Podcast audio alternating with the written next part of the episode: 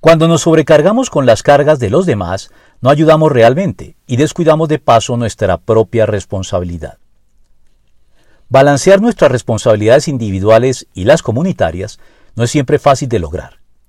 El individualismo, por una parte, se ocupa principal y casi exclusivamente de las responsabilidades estrictamente personales, desentendiéndose por completo, en una actitud egoísta, de las necesidades de los demás.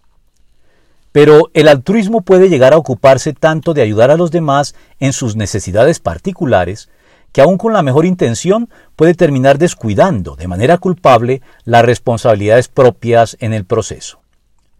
Con el agravante de que en estos casos, y aun en perjuicio propio, ni siquiera estamos ayudando como corresponde a nuestro prójimo, pues lo correcto aquí es ayudar a los demás a llevar sus cargas, pero no tanto como para eximirlos de las responsabilidades que de cualquier modo únicamente ellos deben asumir. Es por eso que el asistencialismo, esa actitud política orientada a resolver problemas sociales a partir de una asistencia externa inmediata, sin preocuparse por generar soluciones estructurales de largo plazo, termina siendo a la postre contraproducente para todos si se extiende más allá de la urgencia del momento. Haríamos entonces bien en considerar el balance provisto en la Biblia al respecto en la queja de la tsunamita y en la instrucción paulina al respecto. Mis hermanos se enfadaron contra mí y me obligaron a cuidar las viñas, y mi propia viña descuidé.